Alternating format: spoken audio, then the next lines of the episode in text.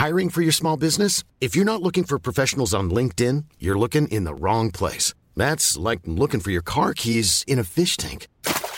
LinkedIn helps you hire professionals you can't find anywhere else, even those who aren't actively searching for a new job but might be open to the perfect role. In a given month, over 70% of LinkedIn users don't even visit other leading job sites. So start looking in the right place. With LinkedIn, you can hire professionals like a professional. Post your free job on linkedin.com slash people today. Y a-t-il un risque imminent de pénurie? En tout cas, les prix du pétrole et de l'essence pourraient grimper dans les prochains mois et c'est une décision politique. Mais alors, pourquoi? Qui fixe les prix et comment les pays qui exportent du pétrole ont décidé de les garder à un niveau au moins aussi élevé? C'est le sujet à la une des actualités du jour en format été et je vous laisse donc avec Blanche pour ce sujet. Merci Hugo et bonjour tout le monde. En effet, plusieurs pays producteurs de pétrole, dont l'Arabie saoudite et la Russie, qui sont respectivement les premiers et deuxièmes deuxième exportateur de pétrole au monde, ont décidé de prolonger la réduction de leur production de pétrole. Cette décision entraîne donc mécaniquement une hausse des prix du pétrole. L'Arabie saoudite fait partie de l'OPEP, l'organisation des pays exportateurs de pétrole, qui est composée de 13 pays, et la Russie, elle, fait partie de l'OPEP ⁇ qui correspond en gros à l'OPEP, plus 10 autres pays producteurs de pétrole. D'ailleurs, à eux deux, ils pèsent 40% de l'offre mondiale de pétrole. L'objectif de ce regroupement, l'OPEP, c'est de prendre des décisions communes pour peser sur la régulation du marché pétrolier. Le cours du pétrole, donc l'évolution du prix du pétrole, est fixé sur le marché mondial en fonction des variations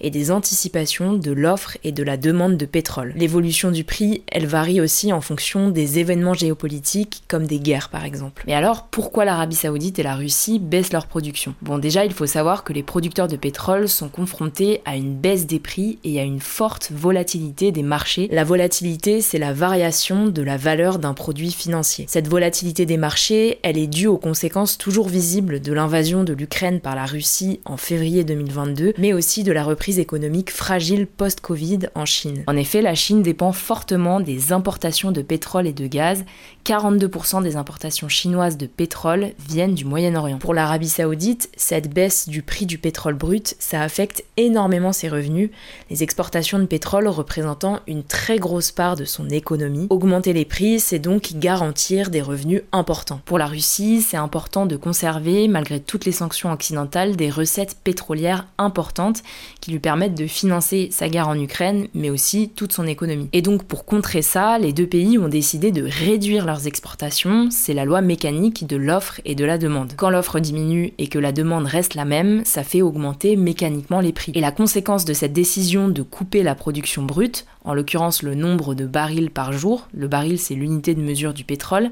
eh bien la conséquence c'est que pour les automobilistes, les prix de l'essence et du gazole augmentent. Cette augmentation elle a commencé début juillet et elle devrait continuer dans les prochaines semaines. Alors on observe depuis quelques temps une baisse de la consommation de pétrole en Europe pour des raisons écologiques mais aussi budgétaires avec un coût élevé pour les consommateurs. Ceci dit, si on prend l'exemple de l'Europe, ça n'a pas vraiment d'impact sur la consommation mondiale puisque l'Europe ne représente que entre guillemets 500 millions de personnes, alors qu'il y a une forte demande en Chine par exemple, qui compte à elle seule quasiment 1,5 milliard d'habitants. La consommation dans le monde est même plutôt à la hausse ces dernières années, selon Jean-Pierre Favenec, consultant spécialiste du pétrole interrogé par BFM Business. Bon, pour autant, il ne devrait pas y avoir de risque de pénurie, même si les spécialistes conservent une certaine vigilance. En tout cas, le prochain sommet ministériel de l'OPEP est prévu le 26 novembre, mais selon l'OPEP, sa politique est adaptée à la situation et l'organisation est prête, je cite, à prendre les mesures nécessaires à tout moment pour garantir la stabilité du marché mondial du pétrole. Évidemment, c'est aussi un enjeu environnemental de sortir le plus vite possible des énergies fossiles,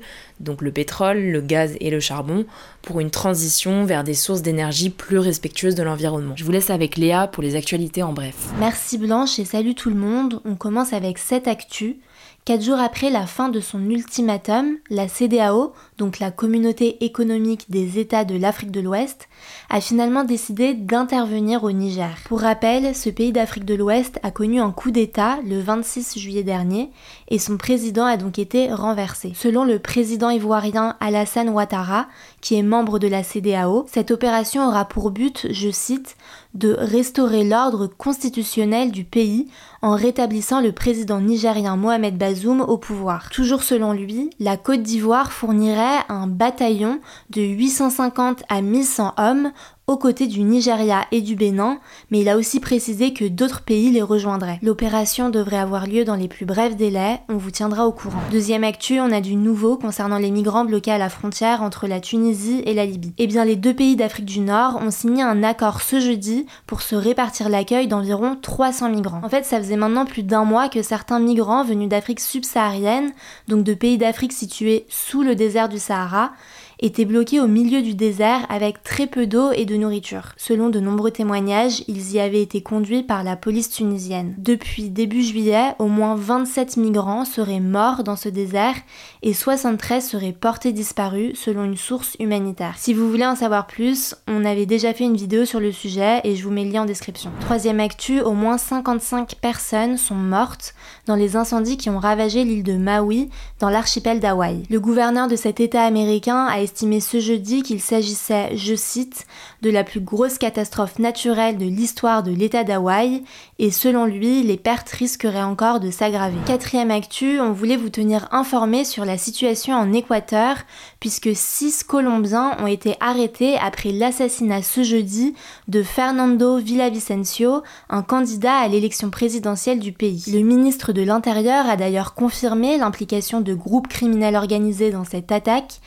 et le président a demandé le soutien du FBI dans l'enquête. Autre actu, le Conseil d'État, qui est la plus haute juridiction administrative française, a décidé de suspendre la dissolution du mouvement écologiste Les Soulèvements de la Terre. Ces derniers mois, le mouvement avait organisé des manifestations pour dénoncer plusieurs projets d'infrastructure qu'il estime néfastes pour l'environnement. Pendant ces manifestations, il y avait eu des affrontements entre des manifestants et les forces de l'ordre, ce qui avait poussé le gouvernement à demander sa dissolution en juin dernier.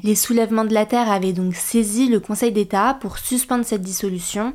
Alors pour l'instant ça reste temporaire, on vous tiendra au courant. On finit avec cette actu, l'Irlande a annoncé la mise en place d'un congé spécifique pour les victimes de violences conjugales dès cet automne. Concrètement, elles pourront poser un congé payé de 5 jours sans fournir de preuves à leur employeur. Ce dispositif, c'est une façon de reconnaître que les victimes de violences conjugales peuvent plus facilement tomber dans la pauvreté, comme l'a expliqué le ministre de l'égalité en Irlande. Voilà, c'est la fin de ce résumé de l'actualité du jour. Évidemment, pensez à vous abonner pour ne pas rater le suivant, quelle que soit d'ailleurs l'application que vous utilisez euh, pour m'écouter. Rendez-vous aussi sur YouTube ou encore sur Instagram pour d'autres contenus d'actualité exclusifs. Vous le savez, le nom des comptes, c'est Hugo Décrypte. Écoutez, je crois que j'ai tout dit. Prenez soin de vous et on se dit à très vite. Even on a budget, quality is non-negotiable. That's why Quince is the place to score high-end essentials at 50 to 80% less than similar brands. Get your hands on buttery soft cashmere sweaters from just 60 bucks, Italian leather jackets, and so much more. And the best part about Quince, they exclusively partner with factories committed to safe, ethical, and responsible manufacturing. Elevate your style without the elevated price tag with Quince. Go to quince.com slash upgrade for free shipping and 365-day returns.